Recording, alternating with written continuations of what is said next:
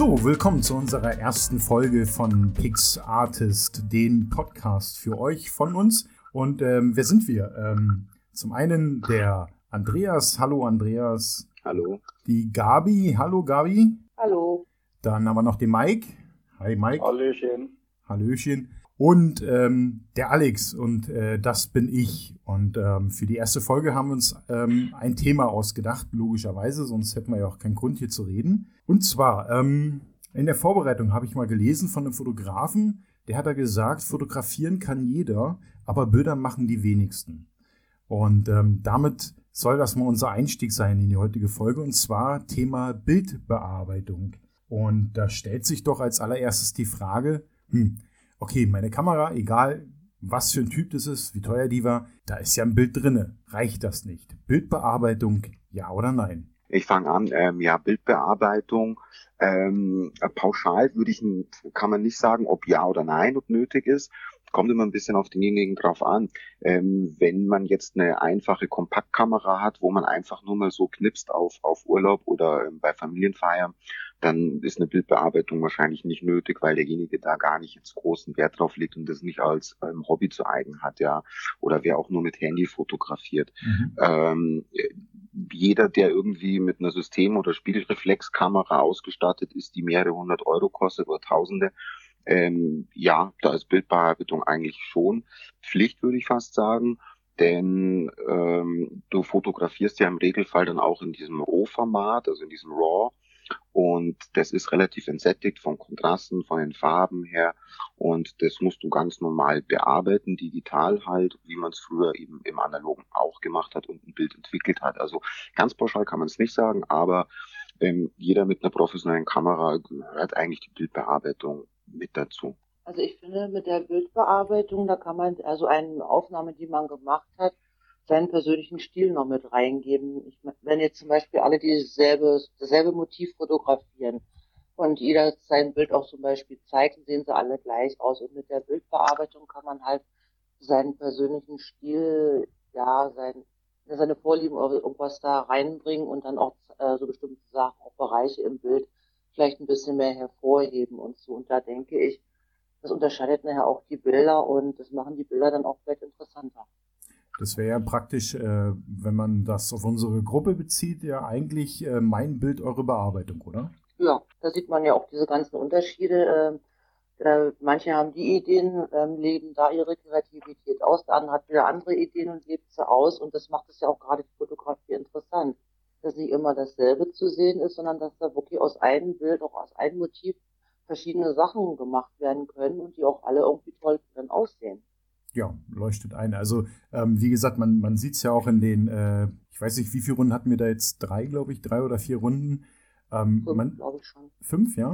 Okay. Ich glaube, ja. Ähm, man sieht ja eigentlich schon, was äh, da an unterschiedlichen Bildern reinkommt. Also ist schon äh, aus meiner Sicht äh, ziemlich faszinierend. Ich bin jetzt noch nicht so fest drin, noch nicht so dicke in der Bildbearbeitung, aber ähm, ich lerne ja ständig dazu.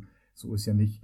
Ähm, von daher ja, Bildbearbeitung, okay. Ähm, was, ja, wie, wie stelle ich die Frage? Also, okay, ich habe jetzt äh, meine Kamera, ich habe jetzt ein paar tolle Fotos im RAW-Format geschossen und ähm, die sind jetzt praktisch vorne durch die Linse reingeputzelt und jetzt liegen sie auf der Speicherkarte. Was mache ich? Also, ähm, Tools, habt ihr Tipps, habt ihr Erfahrungen? Bietet sich vielleicht auch eine Freeware an? Ähm, also Bildbearbeitungsprogramme gibt es relativ ja viele. Ähm, Photoshop von Adobe Lightroom. Äh, GIMP ist zum Beispiel ein kostenloses, das ähm, Photoshop sehr ähnlich ist. Also ich habe es ganz, ganz am Anfang mal ähm, kurzzeitig, naja, nicht genutzt, nur mal angeschaut, aber so im Nachhinein ist es ähm, Photoshop in etwa ähnlich. Ähm, dann gibt's ähm, Luminar von McPhone ähm, oder ähm, HDR-Softwaren unterschiedliche. Also es gibt schon Material, aber kostenlos tatsächlich was zu finden ist ähm, schwierig, was dann auch gut ist. Ähm, das vom, vom was, was jetzt die Werkzeuge anbetrifft ähm, beim Entwickeln. Ja. Ich hätte vielleicht noch ergänzend zur Bildbearbeitung eines gesagt. Das ist so meine persönliche Meinung. Ich glaube, ähm, die Fotografie als solches ähm, macht nur 40 Prozent von einem guten Bild aus. Also wenn man mhm. heute irgendwo ein Bild sieht in einer in der Zeitschrift oder auf dem Plakat oder, oder bei Facebook bei anderen Fotografen, was einem irgendwie wegknallt, wo man sagt, wow, das ist irgendwie besonders, dann ist an dem ganzen Bild vielleicht nur 40 Prozent dran und dazu zähle ich einfach mal die fotografischen ja, Bildregeln, die man einhält, also Bildaufbau, ähm, ein scharfes Bild, also dass es nicht verwackelt ist und so weiter und ja, die Bildkomposition und das Motiv und die Blickwinkel und Perspektive. Das macht so 40 Prozent, glaube ich, aus. Ähm, die anderen 60 Prozent würde ich tatsächlich der Bildbearbeitung ähm, zuschreiben, ähm, was dann einfach ein, ein knaller Bild draus mhm. macht. Würde ich jetzt mal sagen. Ja, so das I ja, aber i-Tüpfelchen, das sind 60 Prozent, ist halt nicht das i-Tüpfelchen. Das ist schon richtig, richtig viel. Da noch. Ja. Mhm. Also das ist so ein bisschen meine, also wenn ich es jetzt irgendwie so prozentual festmachen würde, dann würde ich tatsächlich den fotografischen Part nur so, so 40 Prozent einräumen. Also mit allem, was dazugehört, scharfes Bild, ähm, Bildaufbau, Motiv muss natürlich auch immer ein bisschen stimmen und so. Aber der Rest ist, glaube ich, meines Erachtens tatsächlich die Bildbearbeitung. Das ist die Grundlage, würde ich sagen, was du sagst. Meine, wenn das Bild nicht stimmt, wenn der Aufbau nicht stimmt und das nicht scharf ist, Richtig. dann brauchst du auch nicht mehr bearbeiten. Also das Grundlage, das muss mhm. erstmal stimmen. Also diese 40 Prozent sind zwar nur 40 Prozent, aber die müssen natürlich schon stimmen. Das ist richtig. Also man hört ja oftmals so, ähm, ja, wer Bild bearbeitet, so viel macht, der kann nicht fotografieren. Ich sage dann immer, na ja, dann hat derjenige keine Ahnung von Fotografie, weil vieles kann man einfach schlicht und ergreifend nicht so fotografieren, wie man später in Bildern darstellt. Und ähm, du musst natürlich auch ein gutes Ausgangsmaterial haben. Also die 40 mhm. Prozent, die sind schon wichtig und die müssen auch stimmen. Ne? Sonst kannst du, wie Gabi schon sagt, ja, mit einem unscharfen Bild oder, oder mit einem komischen Bildaufbau oder mit einem komischen verdrehten Augen bei einem äh, Porträtbild, ja, dann kannst du auch nichts mehr mit Photoshop anfangen. Ja, das ist schon richtig. Ja, klar. Ähm, das ist ja, äh, ich, ich gehe mal von aus meiner naiven Sichtweise raus. Ja, wie gesagt, ich bin jetzt noch nicht so lange äh, in der digitalen Fotografie und somit auch nicht so lange in der Bildbearbeitung. Und ich möchte zu zwei Punkten eigentlich was sagen. Ähm, Punkt eins, ähm, ich habe äh, ziemlich lange analog fotografiert und trotzdem äh, kommt ja hier und da mal einem Bild über den Weg, äh, wo man raufschaut und äh, man hat im Hintergrund, äh, keine Ahnung, ein tolles Haus und ein glühender Himmel und total markante Wolken. Und ähm, aus der naiven Sicht steht man schon da und sagt so, ja, der hat einfach, der hat einfach mal einen guten Moment erwischt, ja. Und ähm, jetzt mittlerweile ist schon klar, dass das Bild ist bearbeitet. Und äh, wie du schon sagtest, äh, es muss natürlich auch das Ausgangsmaterial stimmen. Das heißt, fotografiere ich scheiße, kann ich auch nicht mehr viel rausholen, oder? Ja, es, es, gibt, es gibt ein paar Grenzfälle, wo du natürlich schon ähm, noch mit der Bildbearbeitung nachhelfen kannst und auch ja, ein Bild retten, ist jetzt vielleicht immer zu viel gesagt, aber ähm, es gibt so ein paar ähm, Bereiche, wo du schon noch ähm, mit, mit, mit der Bildbearbeitung was retten kannst. Ähm, aber ja, das ist dann halt immer nur semi-professionell. Also man muss schon, das Bildmaterial sollte schon irgendwo stimmig sein. Äh, das heißt, ähm, mein Ausgangsmaterial muss zumindestens ähm, eine gewisse Qualität einfach haben, damit ich mich dann im Endeffekt hinsetzen kann, mit welchem Tool auch immer. Und ähm, dementsprechend äh, mir Gedanken machen kann, was will ich aus diesem Bild denn eigentlich machen. Was ich ja so ganz faszinierend finde, wir haben ja so ein paar Bilder auch in der Timeline bei uns, ähm, die eigentlich irgendwie am Tag aufgenommen sind und äh, nach der Bearbeitung einfach eine Nacht darstellen oder ich weiß nicht, geht das, geht sowas auch umgekehrt, keine Ahnung. Ähm, das das finde ich ja faszinierend, äh, was man im Endeffekt halt wirklich aus dem, äh, man muss ja mal sagen, aus diesem Datenmaterial, was einem zur Verfügung steht, dann noch so ein bisschen rauskitzeln kann. Ähm, bei der Bildbearbeitung, so wie ihr sie macht, ist das, äh, nutzt ihr eigentlich das vorhandene Datenmaterial oder in Anführungszeichen manipuliert ihr auch die Bilder? Das heißt, ihr, keine Ahnung, baut Dinge ein, die auf dem Bild eigentlich gar nicht so waren. Na, logisch. Hm. Ja. Zum Beispiel. Leg los. Na, zum Beispiel stellen wir Gebäude wegmachen, wie das eine Bild von, ja, vom Museum. Die Kaffeehütten, die da standen, halt mhm. gemacht. Oder wie Ellie die Flammen eingemalt. Wo holt ihr diese, diese Dinge her? Sind das Sachen, die ihr schon mal fotografiert habt oder schon mal bearbeitet habt? Oder? Ja, teils, teils. Da gibt es genug Webseiten, Anbieter, die schon freigestellte Grafiken zur Verfügung stellen, zur Freiverwendung. Mit einer sehr guten Auflösung. Oder zum Beispiel das hier, was ich gemacht habe hier mit dem ähm, mit Painting, Digital Painting, dem mhm. Planeten und alles. Da gibt's eher äh, bei der NASA gibt's eine Webseite und da kann man die Bilder mit 4000 mal 3000 Pixel runterladen und man kann es auch frei verwenden unter dem Vorwand, dass eben halt nur eben halt der Name mit angegeben werden soll. Voll, also die Quelle, wo, wo du dein Bild die Quelle, genau. den, den Teil genau. des Bildes her hast.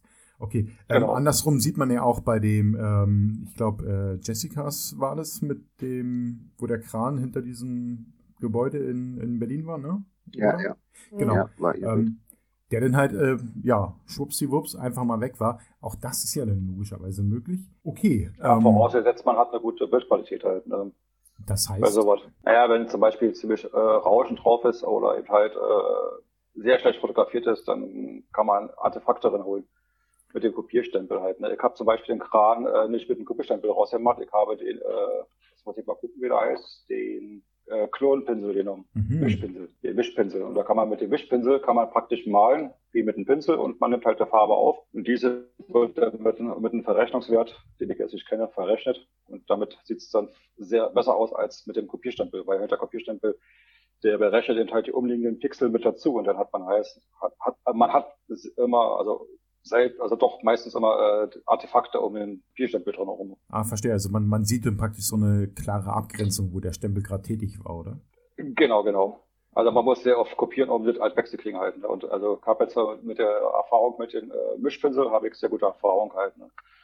Und wenn man gut firm drin ist und sich, Pinsel, sich einen Pinsel erstellen kann, was ich ja auch schon mal im Video gezeigt habe, kann man sich wirklich sehr schöne Pinsel erstellen, die auch sehr gute Effekte drin haben. Wenn zum Beispiel ein Tier vorm Zaun steht, oder beim Bayer äh, hinterm Zaun, nicht vorm Zaun, beim Löwen Vom Zaun wäre optimal, hat. Da kann man ja zum Beispiel mit dem Mischpinsel und wenn man sich einen Haarpinsel erstellt hat, kann man schön den Zaun wegretuschieren. Ob, und es fällt nicht auf, weil eben halt die, Strich, also die Striche des Pinsels so fein sind, dass es, als wenn es die Originalhaare sind halt. Und ich habe immer gedacht, du wärst mutig, wenn du die fotografierst. Ja, billiger auch. Ach so, okay, okay. Gut, du bist mutig beim Zaun Aber, wegmachen. aber, aber wisst ihr, zum Videozwecken muss man ja auch mal dahinter stehen. Stimmt auch wieder. Okay. Das heißt, ich kann also eigentlich aus, aus äh, meinem Rohmaterial wirklich eine Menge rausholen und kann so ein bisschen Fantasie spielen lassen und ja, vielleicht mein Traumbild, auf der Suche sind wir ja alle irgendwie, ähm, eigentlich so aus der Westentasche zaubern. Ist das eigentlich schwer, sich hinzusetzen und ähm, nehmen wir mal zum Beispiel mich als Anfänger, ich könnte jetzt auch so ein bisschen ähm, aus der Westentasche plaudern, mache ich aber nicht. Ist es schwer, diesen, diesen Einstieg zu finden in die Bildbearbeitung? Ich meine, irgendwo, Oh ja. wir haben jetzt von ein paar Tools gesprochen. Ich habe jetzt mein Bild, ich lade es jetzt da rein und ähm, bevor ihr antwortet, ich äh, habe mich natürlich ein bisschen vorbereitet. Haha. Und ähm, ich lese oder habe mich da so ein bisschen belesen und dann ähm, kommen mir so Begriffe wie Über- Unterbelichtung. Okay, das sagt mir noch ein bisschen was. Unschärfe, Kontrastschwäche, Bildrauschen, rote Augen kennen wir alle, meistens nach viel Alkohol. Oder stürzende Linien. Ähm, sind das Themen, die mich stets und ständig irgendwie bei der Bildbearbeitung, die mir da stets und ständig über den Weg laufen? Oder wie, wie, wo, wo sind diese Begriffe einzuordnen? Was versteht man darunter? Wo ist die Schwierigkeit Ja, in der Bildbearbeitung? Ja, die Schwierigkeit, also die Begriffe tauchen immer wieder auf. Bildrauschen, wie kriegt man Bildrauschen weg? Vor allem muss man ja unterscheiden können zwischen äh, das äh, Lumin- Luminanzrauschen und das Farbrauschen halt. Das Das musst du jetzt erklären. Halt, Luminanz, das Luminanzrauschen ist halt, äh, man hat den Teil weiße Punkte, schwarz-weiße Punkte, wie auf dem Testbild, wenn du deine GEZ nicht bezahlt hast. Oder sonst was. Da hat man Schnee auf dem Bildschirm und das ist, das ist eigentlich das Luminanzrauschen. Okay. Das kriegt man eigentlich, eigentlich sehr gut weg, falls es nicht so hoch ist halt, ne. Der Nachteil vom äh, Beseitigen des Luminanzrauschen ist halt, äh, desto höher man das Luminanzrauschen wegmacht, desto unschärfer und desto weicher wird das Bild gezeichnet halt, ne, weil halt, halt diese Punkte weggerechnet werden und dazu Punkte dazu gerechnet werden. Das heißt, es hat dann so einen, so einen Nebelcharakter, wenn du sagst weicher oder? Nee, äh, nicht Nebelcharakter ist so, als wenn man äh, die Linse halt eingestellt hat, unscharf werden die dann. Ah, okay. Mhm. Und beim Farbrauschen, ja, das Wechsel kriegen ist schon etwas schwieriger halt. Ne? Da muss man schon mit mehreren Reglern arbeiten, um die das Farb, erstmal muss man die Farbe analysieren, das rausrechnen können. Also man muss schon wissen, was man denn macht halt. Ne? Also da gibt es dann teilweise schon ein paar Hürden, ähm, die ein bisschen Ja. höher, zu, äh, höher sind und äh, wo man halt auch ein bisschen mehr Anlauf braucht, um die zu nehmen, oder? Ja, okay, wenn man, also wenn man nicht äh, in, in den 30.000er ISO-Wert drin geht, dann sollte man, also kann man eigentlich das Farbrauschen außer Acht lassen. Also das, meistens hat, kämpft man ja mit dem äh, Luminanzrauschen halt. Ne? Okay, das heißt aber wiederum auch, wenn ich beim Fotografieren fleißig aufpasse, dann ja. kann ich Glück haben, dass ich das reduziere, oder? Genau. Das heißt, Zum Beispiel, das, wenn, man, ja? wenn man weiß, dass man eben halt nachts unterwegs ist, dass man halt ein Stativ mitnimmt, ne? dass man eben halt nicht höher als... Äh, ganz, ganz blöde Frage, ganz naive blöde Frage. Warum? Warum? Na, weil man mit der ISO runtergehen kann dann und die Belichtungszeit länger machen kann. Ah, und dadurch habe ich kein Verwackeln zum Beispiel. Genau kein Rauschen, weil ich habe zwar eine geringere ISO, aber durch die längere Belichtung fließt mehr durch die Linse auf den Chip. Richtig? Genau. Genau. Der Nachteil ist halt, halt bei, einer, bei der längeren Belichtung, dass man halt einen verwischenden Himmel hat halt. Ne? Aber, den, halt, aber den tauscht man ja Ja, okay. Aus. Den kann man ja austauschen, wenn man da so eine Firma ist halt. Ne? okay. genau. So, anderes äh, stürzende Linien ist so ein Thema, ja. Ähm, ja, äh, als, ja, ich, als, ich, als ich das gelesen habe, ja, ist mir ja. eine Band, glaube ich, aus den 80ern, einstürzende Neubauten oder irgendwie so eingefallen. Was genau. sind denn stürzende Linien? Stürzende Linien ist, wenn man äh, aus einer sehr niedrigen Position nach oben fotografiert halt.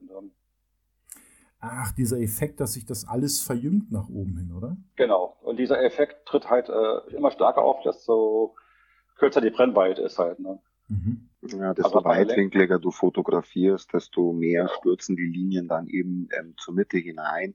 Und ähm, ja, du hast halt durch die durch die Linsen einfach durch das Objektiv diese Verzerrungen ähm, drinnen durch diesen extremen Weitwinkel und dann stürzen die Linien eben rein. Das, also in der Architekturfotografie sieht man das eben sehr, sehr häufig und ähm, es kommt immer ganz drauf an. Man kann es auch als, ähm, als sage ich mal, künstlerischen, fotografischen ähm, wie sagt man jetzt, ähm, nutzen, Part. auch, auch bewusst ja. nutzen ähm, mhm. als Part ähm, mal machen. Also im Spiel mit der Perspektive und Blickwinkel ähm, kann man es ganz bewusst so machen und es sieht auch super aus.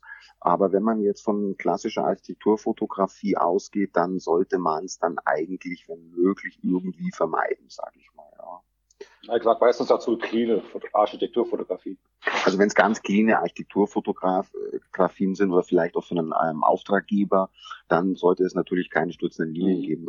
Also da ist dann auch nicht unbedingt die super Kreativität gefragt, denn das ist ja immer ein Unterschied, ob du jetzt halt für dich ein Bild ähm, erstellst, was super kreativ und Farbe und keine mhm. Ahnung hat, oder ob du es jetzt für einen Endkunden machst, also wenn man es jetzt beruflich betreibt, denn der will dann eher, sage ich mal, eine abgespecktere Version und klare und ähm, saubere Linienführung haben.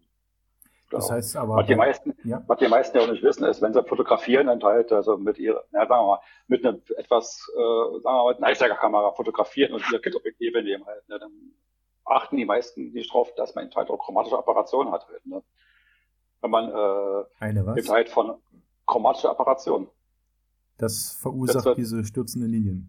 Nein, das sind Farbränder an den Bildern. Anders, ja. Ah, okay. Das sind so Farbsäume. Genau. Hast du im Regelfall bei Gegenlichtaufnahmen oder oft bei Gegenlichtaufnahmen, dann genau. siehst du an so Blättern oder auch an Gebäuden dann immer so Farbsäume.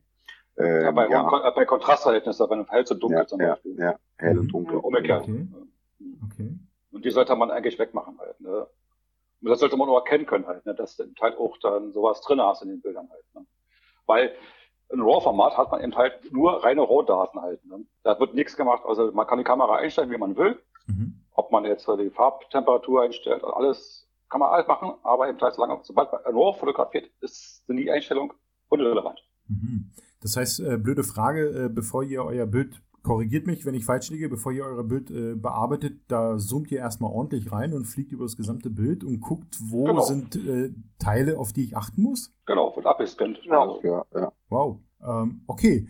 Äh, jeder hat so sein Hobby, nein, Quark. Also es ist schon, schon, schon wichtig, da nachzuschauen, oder? Weil nachher habe ich ein Bild, was vielleicht auf den ersten Blick, äh, ich sag's mal so aus der Entfernung, äh, Computermonitor toll aussieht, aber ja ich bin ja auch so, ich mache dann auch mal gerne diesen Doppelklick und manchmal dann noch einen Doppelklick und zoome rein ins Bild und dann wäre es natürlich doof, wenn da so ein leuchtendes Blatt plötzlich drin ist. Ist das eher, eher so eine, so eine, hm, wie soll ich sagen, eher so eine Ego-Geschichte, dass man dann auch den Drang hat, das zu perfektionieren oder tatsächlich, dass du sagst, also wenn ich das schon mache, dann mache ich es richtig? Nee, das ist kein Drang. Äh, man weiß es und man macht es weg das kommt mit der Zeit dann halt. Ne? Also am Anfang habe ich es auch nicht weggemacht.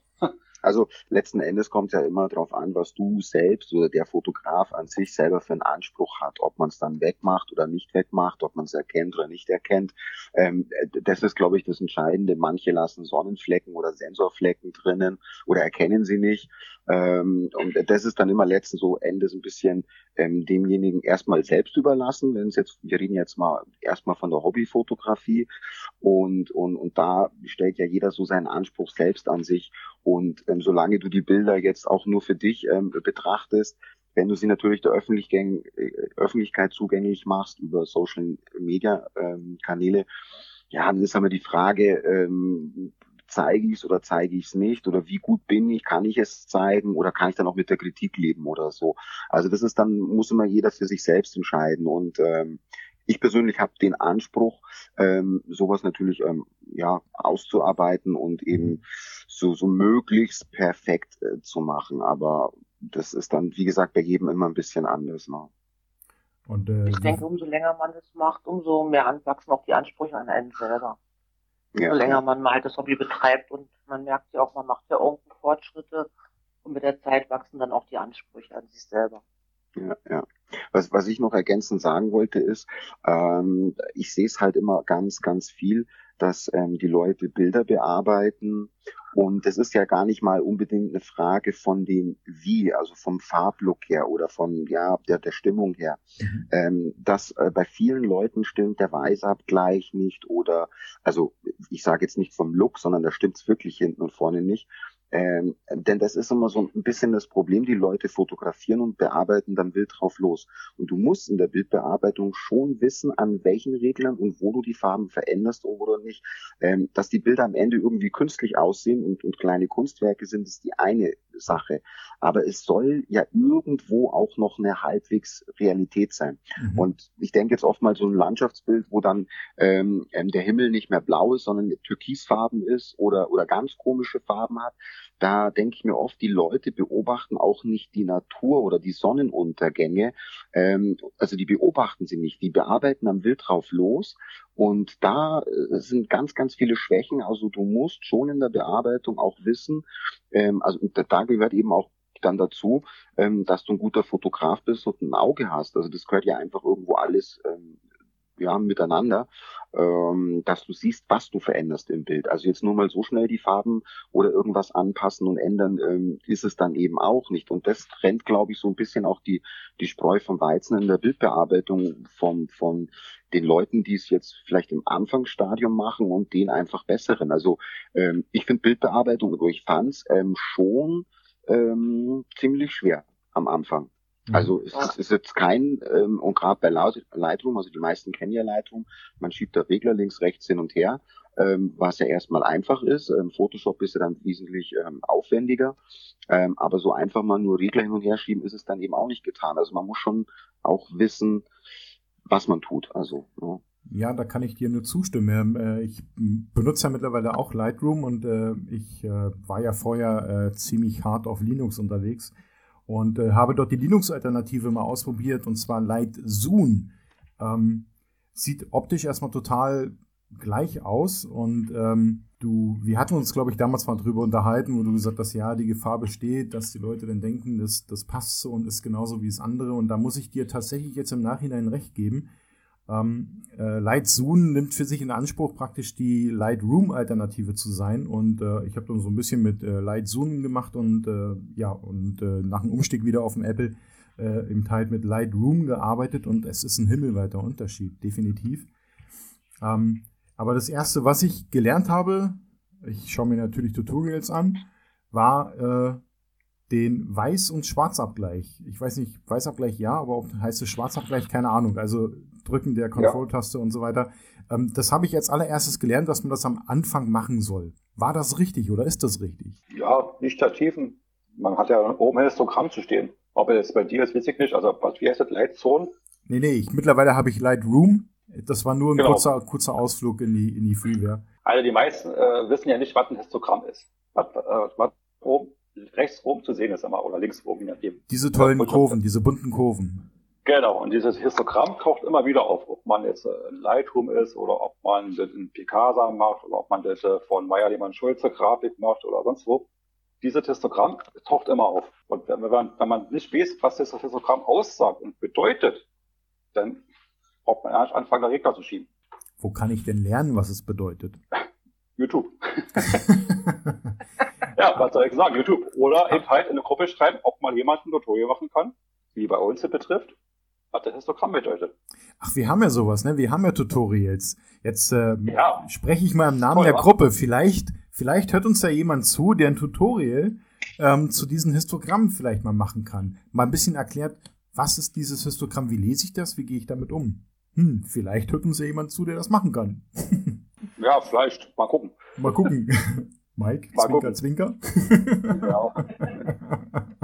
Wobei, Ja, wobei ja- ich, ich muss gestehen für mich, dass ich eigentlich ähm, so gut wie nie ähm, mit dem Histogramm arbeite. Also weder beim Fotografieren mit der Kamera noch später in der Bildbearbeitung. Also ich habe das Histogramm ähm, meistens auch weggeschalten und, und ausgeschalten und, und achte da gar nicht drauf, aber ähm, es ist gerade, sage ich mal, für den für den Anfänger ein, ein riesen Hilfsmittel, ein riesen Tool, um sich dran zu orientieren, ähm, wo, wo sind meine Helligkeitswerte, wo brennt's aus? Oder meine Tiefen? Oder mein Schwarz? Oder was die Farben anbetrifft, ist es am Anfang sicherlich hilfreich. Ich habe es von Anfang an nie genutzt. Und ähm, als ich dann irgendwie auch mal drauf aufmerksam wurde über YouTube-Video etc., ähm, war ich einfach irgendwo in der Bildbearbeitung schon so weit, dass ich das einfach nicht mehr nötig äh, habe oder hatte, sage ich mal so jetzt. Also ich mache das dann nach Gefühl. Ähm, auch viele Sachen, ähm, wie zum Beispiel ja Alt-Taste drücken und die Schwarzwerte und die Weißwerte einzustellen. Das ähm, mache ich hin und wieder. Es kommt immer auch aufs Bild drauf an, aber oftmal gibt's ähm, Szenen, wo ich es ähm, nach Gefühl, nach dem Auge mache und dann gar nicht auf die auf diese Hilfsmittel, ähm, auf diese Maskieren-Tools eben achte. Also das ist dann aber auch ein bisschen einfach ja, Übungssache und Erfahrungswerte. Genau. Das Histogramm ist ausschlaggebend. Man sollte immer mit dem Histogramm arbeiten am Anfang, wenn man neu ist. Kann man schon viele Sachen vermeiden halt. Ne? Auch bei der Fotografie, wenn man schon das Bild aufnimmt halt. Ne? Mhm. Weil das Histogramm sagt schon viel aus über das Bild, über die Belichtung, wo ist das ausgebrannt, wo ist zu viel weiß, wo ist zu viel schwarz. Na klar, wenn man nachts fotografiert, ist das meistens im Schwarzen, das ist klar. Ja. Aber eben halt, die meisten fotografieren am Tage, Ja. da sollte man schon drüber gucken, wie das aussieht halt. Ne? Was sagt das Histogramm aus, wie schaut's aus, was kann ich verändern Okay. und so weiter Einen Schwarzwert, kann man ja schön über Photoshop anpassen. Ein Schwarz-Weiß-Wert, da könnte ich auch mal ein Tutorial machen. Geht eigentlich ziemlich fix. Sehr gerne. Also ich glaube, ich wäre nicht der Einzige, der daran interessiert wäre. Aber ich hätte noch eine Frage, bevor wir zu dem heißen Part hier im Podcast kommen. Ähm, ich höre bei euch oder nicht nur bei euch, ich lese es ja auch in der Gruppe, ähm, in Lightroom das und das gemacht, in Photoshop das und das. Äh, warum zwei Programme?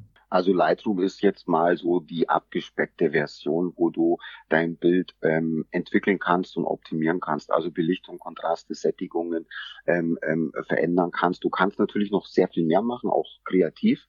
Und ähm, Photoshop ist eigentlich nur dann vonnöten, wenn du jetzt äh, ein Bild manipulieren willst, indem du was austauschen willst, also dann, wo du mit Ebenen und Masken arbeiten musst, wo du Himmel austauscht und eine Person irgendwo hinzufügst oder oder oder ähm, dann ist Photoshop nötig oder auch klar, dann so das letzte i-Tüpfelchen in der Bildbearbeitung, wo dir Lightroom ähm, nicht mehr weiterhilft. Oder könntest du theoretisch auch mit Lightroom, aber ähm, ähm, es gibt Bereiche in der Bildbearbeitung, die gehen dann nur mit Photoshop. Aber zum Otto normal bearbeiten und Bild entwickeln und auch kreative äh, Bildentwicklung erreicht dir theoretisch ähm, Lightroom. Das heißt eben, die Funktionalität, dass ich etwas tatsächlich manipuliere, indem ich es hineinbringe, habe ich in Lightroom nicht. Nein, du kannst im Lightroom jetzt keinen Himmel austauschen beispielsweise, Ah, okay. ja, oder oder äh, zwei Personen nebeneinander stellen, einen ausmaskieren oder sowas in der Richtung. Das geht in Lightroom ähm, in der in der äh, Hinsicht gar nicht. Und ihr macht es äh, generell mit beiden Programmen oder gibt es auch heute noch bei euch Bilder, die zum Beispiel nur in Lightroom bearbeitet wurden? Also ich habe jetzt beispielsweise gerade vom Weihnachtsmarkt Bilder bearbeitet, wo ich die Tage war. Die habe ich ausschließlich nur in Lightroom bearbeitet, weil da einfach nicht mehr nötig ist. Und in Photoshop ähm, lade ich sie dann immer rein, also das ist immer so der Workflow, um sie dann nochmal nachzuschärfen und eventuell ähm, Sensorflecken ausbessern, klar, ähm, zum Beispiel. Und, und da mein Logo reinmachen und es über Photoshop auch abspeichern. Aber jetzt selbst an großer Bildbearbeitung mit Farben etc. verändern habe ich jetzt zum Beispiel gar nicht gemacht. Also ganz viele Bilder sind bei mir einfach Lightroom. Und bei euch, äh, bei Mike und bei Gabi? Also Lightroom, ja, je nachdem. Also meistens benutze ich Lightroom nur als Bildverwaltung. Als Bildverwaltung? Naja, kann man ja äh, katalogisieren und sortieren, mhm. Grundeinstellungen machen. Das heißt, du bei, äh, Fotos ja. Weil Photoshop bringt ja auch äh, eine kleine abgespeckte Version von Lightroom mit für die Einstellung halt. Ne? Ist fast eins zu eins enthalten. Ne? Ah, das heißt, du bist, also wenn du bearbeitest, dann eher im Photoshop. Eher im Photoshop, ja. Und Gabi? Also ich nehme auch erstmal Haupt Lightroom erstmal hauptsächlich zum Organisieren meiner Bilder, ich auch meine Masse an Bildern wiederfinde und auch schnell wiederfinde. Und dann mache ich die Grundentwicklung in Lightroom mit Objektivkorrekturen, ja, wäre gut die Grundentwicklung. Nur dann gehe ich eigentlich in Photoshop, weil ich habe am Anfang auch mehr Photoshop gelernt als Lightroom und ich finde, in Photoshop kann man auch ein bisschen feiner arbeiten, wenn man mit Masken arbeiten kann. Mhm. Und ich mache eigentlich viel halt eigentlich meist eigentlich in Photoshop und dafür weniger in Lightroom. Na Mensch, spannend. Ähm, ich arbeite derzeit nur in Lightroom. ich habe nämlich noch gar kein Photoshop. Ähm, aber kommt. Ähm, ihr habt mich auf den Geschmack gebracht.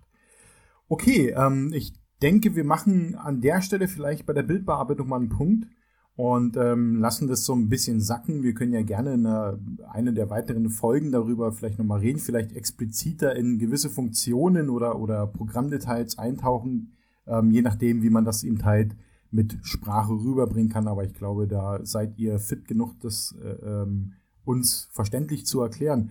Und ähm, wir haben ja unter anderem auch angeboten, dass ähm, unsere Mitglieder, unsere Gruppenmitglieder der PixArtist uns äh, Fragen stellen können im sogenannten Quickie. Und ähm, den Quickie, die wollen wir jetzt mal machen. Und wir haben tatsächlich Fragen bekommen. Juhu! Und äh, jetzt muss ich kurz nach unten schauen und das äh, Ding hier hochheben. Wo sind die Fragen? Da sind sie. Ich bin super vorbereitet.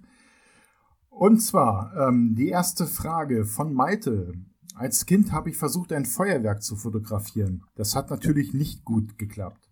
Seitdem ist der Wunsch gewachsen, gute Fotos zu machen. Habt ihr auch so einen Schlüsselmoment? Wenn nicht, wann hattet ihr euren ersten Fotoapparat in der Hand? Das sind jetzt eigentlich ein paar Fragen mehr. Ähm, vielleicht darf ich als allererstes antworten. Ich hatte meinen ersten Fotoapparat in der Hand. Äh, keine Ahnung, Mike. Äh Ich hab nicht in der Hand gehabt. Nee, äh, ich, äh, also für die, die es noch nicht wissen, Mike und ich, wir sind Brüder. Und äh, ich, bin der, ich bin der Schönere, damit kann man sich unter, äh, können wir uns unterscheiden. Und ich bin der Klügste. aber, aber ich bin der Jüngste und äh, jetzt habe ich gehofft, dass Mike sagen kann, wann ich meinen ersten Fotoapparat, äh, Fotoapparat in der Hand hatte. Aber ich glaube, das war so ein Plastikding. Wie hießen die denn damals in der DDR? Das weiß ich nicht mehr. Du, da bist du mit, mit einem Dreier durch die Gegend gefahren. Be Beretta oder irgendwie so? Keine ja, Ahnung. Ja. War sehr viereckig, war sehr plastisch. Äh, war ein Film drin, keine Ahnung, zwölf Fotos, äh, Festlinse, man konnte, glaube ich, Sonne, Regen und Gesicht einstellen und das war's schon. Coole Dinger, riesengroßer roter Knopf oben. Ich glaube, das war so mein erster Fotoapparat, den ich in der Hand hatte, allerdings nicht mein allererster eigener. Und ein Schlüsselmoment, äh, Schlüsselmomente habe ich jedes Mal, wenn ich fotografieren gehe, weil jedes Mal bin ich total verwundert, was die Kamera kann, weil ich gerade wieder irgendeine Einstellung gefunden habe. Ich habe die noch nicht so lange, ich glaube, man merkt's, ne? So, ähm, Gabi, dein Schlüsselmoment und wann hattest du deinen ersten Fotoapparat in der Hand? Und vielleicht kannst du auch was zur Silvesterfotografie sagen. Oh ja, also ersten Fotoapparat hatte ich, weiß ich gar nicht, ob ich da schon mal seine Kamera in meine Hand bekommen habe. Papa hat ja früher auch was gut. Ich war immer fasziniert studiert und habe mir meinen ersten gekauft, das war für mein Konfirmationsgeld. Das war so eine Kamera, so eine einfache, da drückt man kurz den Knopf und dann, mhm. das war gewesen und habe eigentlich immer nur geknipst und ich habe vor vier Jahren eigentlich wirklich immer nur geknipst, wenn mir irgendwas gefallen hat. So sehen die Bilder eigentlich auch aus. Und vor vier Jahren, da wollte ich irgendwie mal rausgehen, spazieren gehen, war gerade Frühling, die ersten Knospen kamen und brauchte mal so ein bisschen was zum Abschalten und äh, habe schon meine Jacke angehabt, gehe an meinen Schrank vorbei. Da lag dann mein Fotoapparat und habe einfach so spontan gedacht, nimm den mal mit. Ich weiß nicht, mhm. wie ich darauf gekommen bin. Bin dann rausgegangen mit diesem Fotoapparat und habe auch ganz bewusst das erste Mal nach Jahren wieder bewusst geguckt, was wie sieht die Natur aus, wo blüht was. Und habe dann angefangen zu fotografieren und äh, ich habe dadurch die Natur neu entdeckt, was ich, ich früher mal vorbeigelaufen bin. Ich wusste gar nicht, was hier alles in der Gegend rumsteht. Und äh, durch die Bilder, die ich dann gesehen habe, habe ich gedacht, Mensch, da ist ja irgendwie was, hat mir gefallen und hatte dann den Ehrgeiz bekommen, besser zu werden, bessere Bilder zu machen. Und so ein gutes halbes Jahr später habe ich mir dann auch so meine Spiegelreflexkamera gekauft, weil ich noch mehr wollte. Ich wollte einfach noch schönere Bilder haben, äh, selber bestimmen, wo was scharf ist, mit mit meiner Filmen. Also ich glaube, das war bei mir so ganz spontan, so, nimm die Kamera mit, ich weiß nicht warum, und dann ist es angefangen bei mir. Okay. Andreas. Ähm, Kamera hatte ich so als Kind nicht, dass ich mich erinnern könnte, also vielleicht mal in die Hand gedrückt. Ähm, ich kenne natürlich noch die Polaroid-Kameras, wo das Bild dann gleich rauskommt.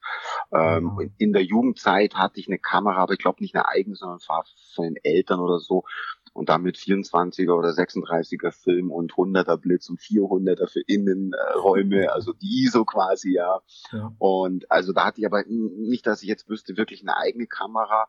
Ähm, später dann erst, ähm, irgendwann, aber auch jetzt erst vielleicht vor 10, 15 Jahren mal so eine Digicam geholt. Ähm, da hatte ich mit Fotografie aber alles gar nicht wirklich am Hut. Also ich hatte schon ein bisschen so, ähm, ja, ich wollte ein bisschen schönere Bilder haben, aber jetzt nicht so den Wahnsinnsanspruch.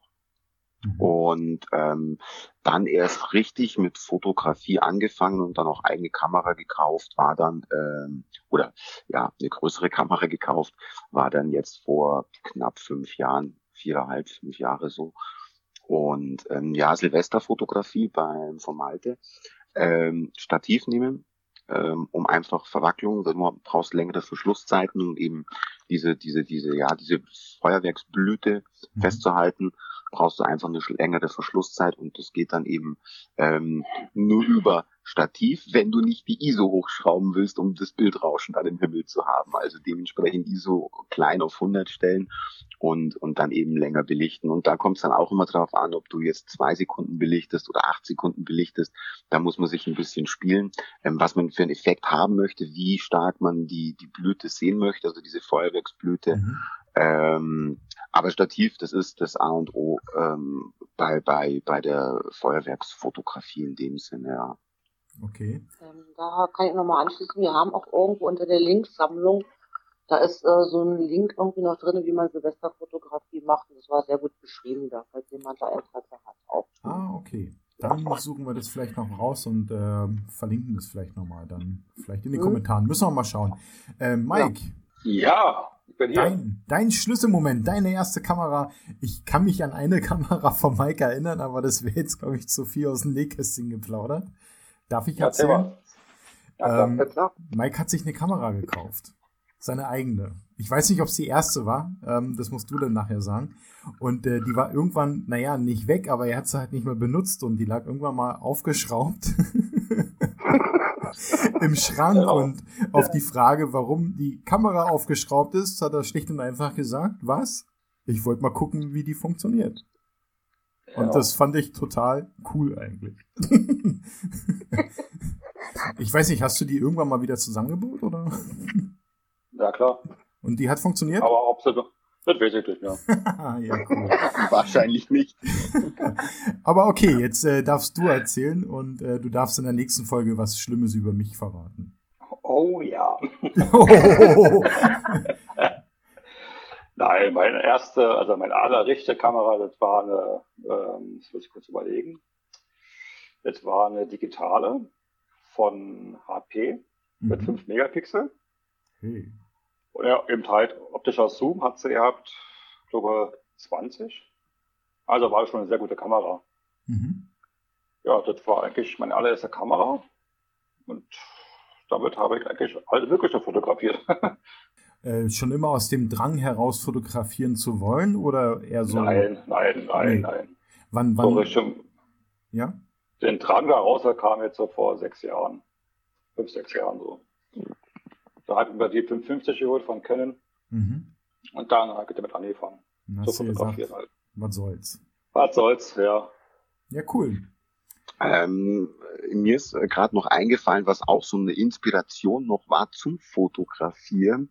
Ähm, das war so ein Schneid, also es hat sich ähm, ähm, auch ein bisschen überschnitten. Das war so dieses ganze Social Media Network, mhm. ähm, also mit Facebook etc Ähm, jetzt bin ich bei Facebook schon, glaube ich, acht Jahre angemeldet oder neun, neunten Jahr, keine Ahnung, war aber in den Anfangszeiten relativ selten online und so weiter. Und das hat sich auch erst in den letzten Jahren entwickelt. Ähm, generell jetzt nicht nur bei mir, sondern bei wahrscheinlich ganz vielen. Und ähm, das war auch so mal das Ding, ja, was poste ich denn überhaupt?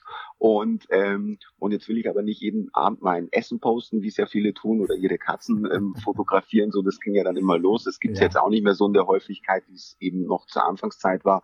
Und das war auch so ein bisschen mit ausschlaggebend, ähm, mit der Fotografie anzufangen, um, um, um ja einfach mal vernünftige Dinge zu posten, also zu fotografieren und dann Bilder zu haben. Denn jetzt Bilder oder ähm, irgendwie Sprüche von anderen klauen und dann Copy-Paste einfügen. Mhm. Ja, das ist halt irgendwie auch nicht so mein Ding, jetzt mich irgendwie auf die Lorbeeren von anderen irgendwie ähm, zu bereichern und da ähm, Bilder von anderen oder irgendwelche Sinnsprüche ähm, einzustellen. Da bin ich auch gar nicht der Typ dafür. Ähm, und, und das war auch so ein bisschen so, so ein ausschlaggebender Punkt. Ähm, ja. Du sprichst mir aus der Seele.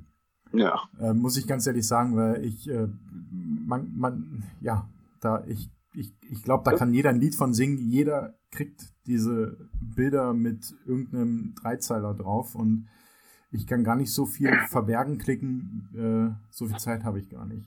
Aber äh, ja, finde ich, finde ich eine coole Sache, weil im Endeffekt ähm, ist das eigentlich ein, ein, guter, guter Anstoß zu sagen, okay, ich möchte, ich möchte vielleicht äh, auch was teilen, aber ich möchte etwas in Anführungszeichen, was heißt in Anführungszeichen, muss man gar nicht in Anführungszeichen setzen, setzen, äh, was Besonderes teilen und zwar das, was ich gemacht habe.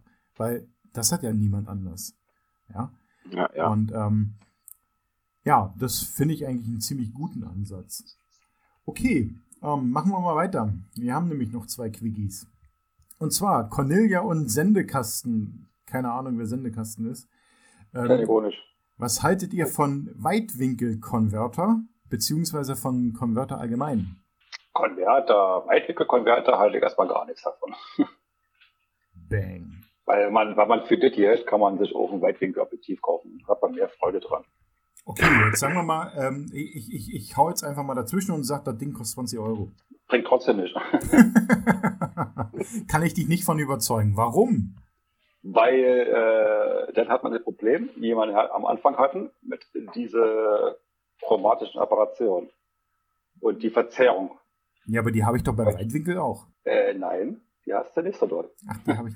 Du musst, ja, du musst ja, du musst ja, du musst ja zusehen. Du musst ja, du schraubst den Konverter ja nicht hinter dem Objektiv, du schraubst ja vorm Objektiv. Ja. Also zwischen Kamera und Objektiv, so glaube ich. Würde gehen, aber dann kaputt. Genau, funktioniert ja nicht. Aber damit hast du, wenn du das vorm Objektiv ranschraubst, hast du diesen Schnittpunkt, wenn man sich in der Physik auskennt, ja. wo ein Bild aufgenommen wird, wo der Kreuzungspunkt ist und dann wieder Verkettung auf den Sensor kommt, verschiebt sich ja um ein gewisses Maß nach hinten. Ja, ich kann dir folgen.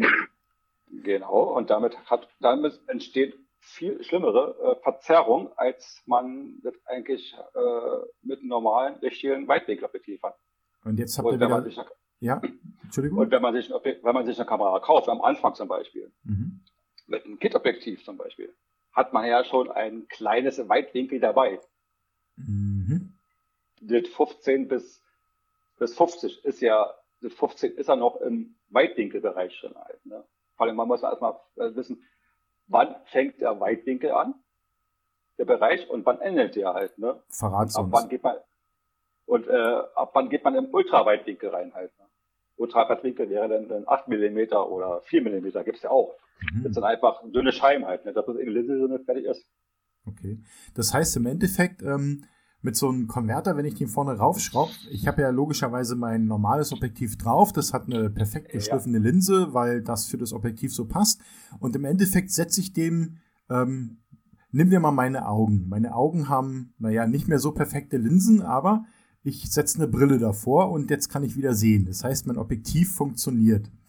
Und jetzt äh, genau. würde der Mike kommen und würde mir noch eine Brille vorsetzen und dadurch würde sich praktisch eigentlich alles verschlimmbessern, oder? Aber der Brennpunkt sich verschiebt. Der verschiebt sich ja äh, weg vom Sensor. Ja. Damit hat man ja eigentlich nicht, nicht das, was man haben will. Okay. Okay. Also zum Beispiel mein Weitwinkel ist, äh, mein Weitwinkel ist äh, 10 bis 24. Mhm. Und äh, in, den, in dem 10 mm Bereich habe ich einen Blickwinkel vom Objektiv aus gesehen circa äh, 160 Grad. Mhm, okay. Was ich aufnehmen kann halt, ne? Und wenn ich jetzt diese, diesen Konverter davor schraube, zwischen einem normalen Objektiv, weil zum Beispiel jetzt bei einer Brennweite 50 anfängt und ich setze einen Konverter davor, ja, dann hat man ohne viel mehr auf dem Bild. Weil ja, du kannst ja nicht aus, aus einem normalen Objektiv keinen Weitwinkel machen. Funktioniert ja nicht. Also das heißt, der Effekt wäre marginal oder im genau. Endeffekt zu vernachlässigen. Muss ich gar merken, muss ich mal aufschreiben. Marginal. Marginal. Marginal. Ja, genau.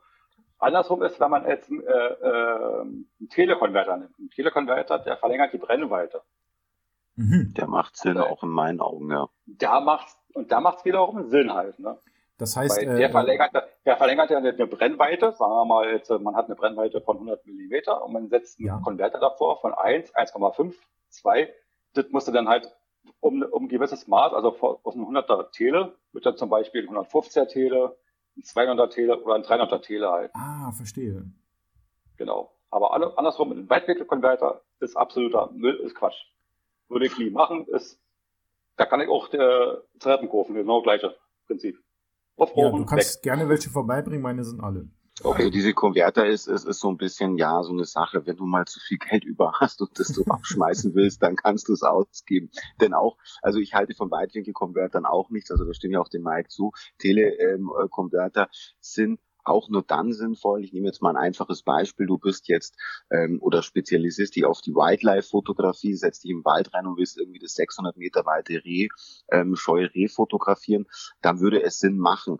Ähm, da, da ist dann die Frage, willst du dir dann, wenn du dich darauf spezialisierst, nicht schon mal ein richtig gutes ähm, und teures, ja, das kostet dann richtig Geld, mhm. ähm, Teleobjektiv kaufen.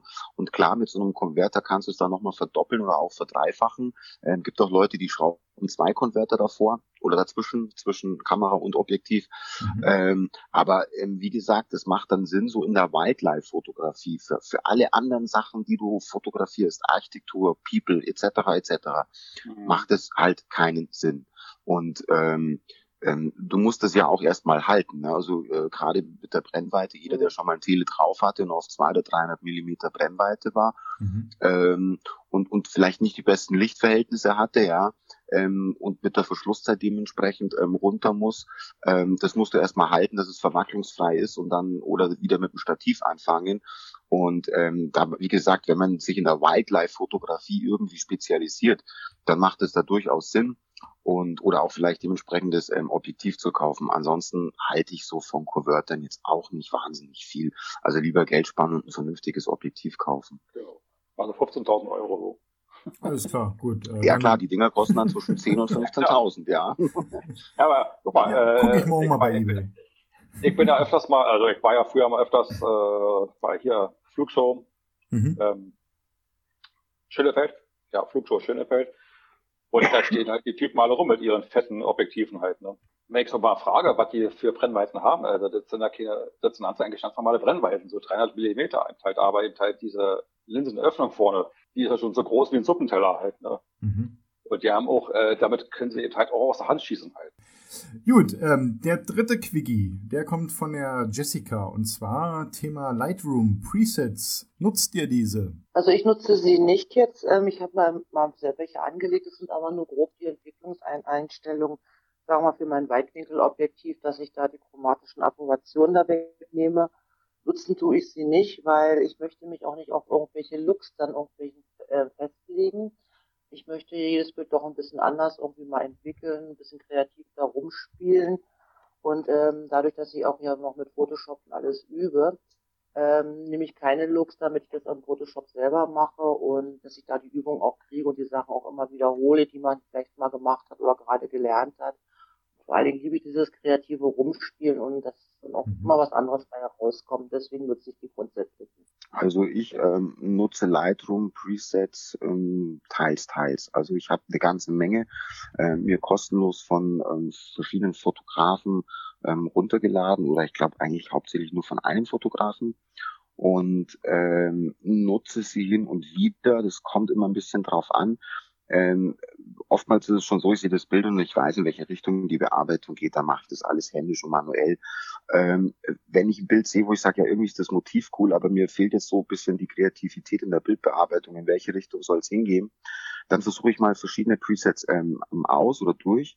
Ähm, oder auch gerade bei schlechtem Wetter, wenn ich ein Schwarz-Weiß dann mache, ähm, nutze ich das hin und wieder mal, ähm, um mich einfach mal ja inspirieren zu lassen. Ansonsten nutze ich sie auch relativ selten, ähm, und, und da stimme ich der Gabi auch zu, denn je häufiger du oder je mehr du mit Presets arbeitest, desto abhängiger machst du dich auch und verlernst eigentlich ähm, den eigentlichen Workflow, wie du das denn selbst erstellst. Ne? Mhm. Weil jedes Preset ist ja irgendwann mal erstellt worden mit Radialfiltern und, ähm, weiß ich nicht, Gradationskurven äh, etc. Ähm, aber dann verlernst du das relativ schnell, wenn du dich zu sehr ähm, darauf verlässt. Ähnliches geht's ja mit, in Photoshop mit Aktionen. Das ist ja im Prinzip das ja, selbe nur eine Erweiterung. Ähm, habe ich auch vielleicht zwei, drei Aktionen, die ich hin und wieder nutze, ähm, aber ich mache sie dann meistens ähm, händisch, weil es geht auch relativ schnell und man verlernt sonst einfach nicht ähm, ähm, die, ja, wie es funktioniert. Also das Wie ähm, will man ja wissen, wie es funktioniert und ähm, ja, man verlernt es dann nämlich relativ schnell. Mhm. Mike? Ja, Helge? Benutzerpräsenz in Lightroom gar nicht. Überhaupt nicht. Weil Nee, weil äh, letztendlich musst du ja selber einstellen. Die Präsenzbits basieren ja auf, auf ein Bild, auf ein vorhergehendes Bild. Mhm. Diese Präsenz kannst du ja auf deinem Bild ja so eher nicht an, kannst du schon anwenden, aber du musst die halt immer wieder neu anpassen. Und letztendlich kann man es ja dann selber machen halt, ne, wenn man seine Ideen umsetzen will halt. Ne? Mhm. Ich finde auch so eine Präsenz ja, warum nutzen, wenn man kreativ, kreativ ist halt. Ne? Also Sagen wir es mal so, es hilft, es hilft schon. Also wenn man mal, ähm, also das muss immer jeder für sich selbst beurteilen und sich einschätzen, wie kreativ ist jemand. Also wie gesagt, manchmal fehlt mir auch so eine kreative Idee. Dann finde ich seine Presets schon ähm, ähm, cool, weil man mal sehen kann, in welche Richtung es gehen kann und ob man sie dann nutzt. Klar, man muss sie dann auch mal anpassen oder so, aber dann kommt man auf eine auf eine Richtung, auf die wäre man vorher nie gekommen. Mhm. Also Beispiel, ich habe mir jetzt vor kurzem das Lumina 2018 geholt von von McPhone oder Skylum, wie sie jetzt neu heißt die Firma und ähm, da sind so unglaublich viele Presets und ich habe mir auch nochmal zig äh, Presets ähm, runtergeladen, kostenfreie. Und du kommst auf unglaublich viele Ideen und kriegst unglaublich viel Inspiration.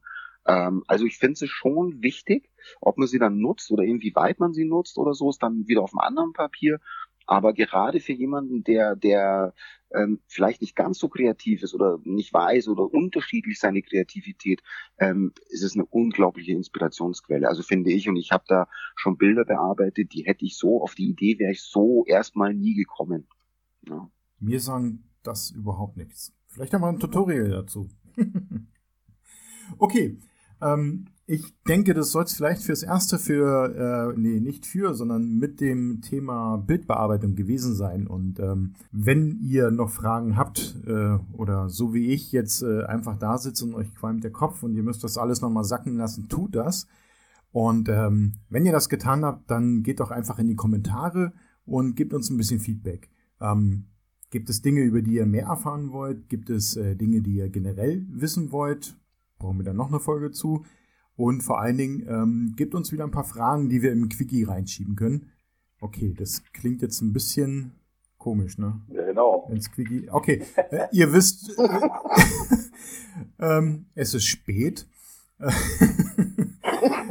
äh, stellt uns einfach Fragen, kurze Fragen, knackige Fragen und äh, wir, also er, der Mike, der Andreas und die Gabi, werden sie euch beantworten und ich werde sie übermitteln. Und ähm, ja, wie gerade gesagt, könnt ihr das gerne in den Kommentaren machen. Für alle die, die uns jetzt in der Gruppe gehört haben, vielen Dank für eure Aufmerksamkeit und wir hoffen, euch dann ja mit äh, diesem Podcast ein bisschen weiter unter die Arme zu greifen. Ähm, ihr könnt das ja hören, wenn ihr zum Beispiel gerade sauber macht oder einkaufen geht oder wie auch immer im Auto auf der Autobahn sitzt. Ähm, und für alle die, die den Podcast leider erst eine Woche später hören, und zwar über iTunes, wenn ihr wissen wollt, wie wir in dieser Gruppe zusammenarbeiten und was man dort alles lernen kann, dann kommt doch einfach in diese Gruppe. Und zwar das Einzige, was ihr braucht, ist Facebook. Und da sucht ihr einfach mal nach den Pix Artist und äh, stellt uns eine Anfrage. Und wenn ihr lieb seid, dann kommt ihr auch rein. Dann würde ich mich recht herzlich bedanken bei der Gabi. Und tschüss. Beim Andreas. Ja, bitteschön. Und bei Mike. Und Servus. Ich würde mich freuen, wenn wir uns alle vier und dann mit euch als Zuhörer demnächst bald wiederhören und ja, mit den nächsten spannenden Themen. Also, macht's gut, bis dann, ciao, ciao.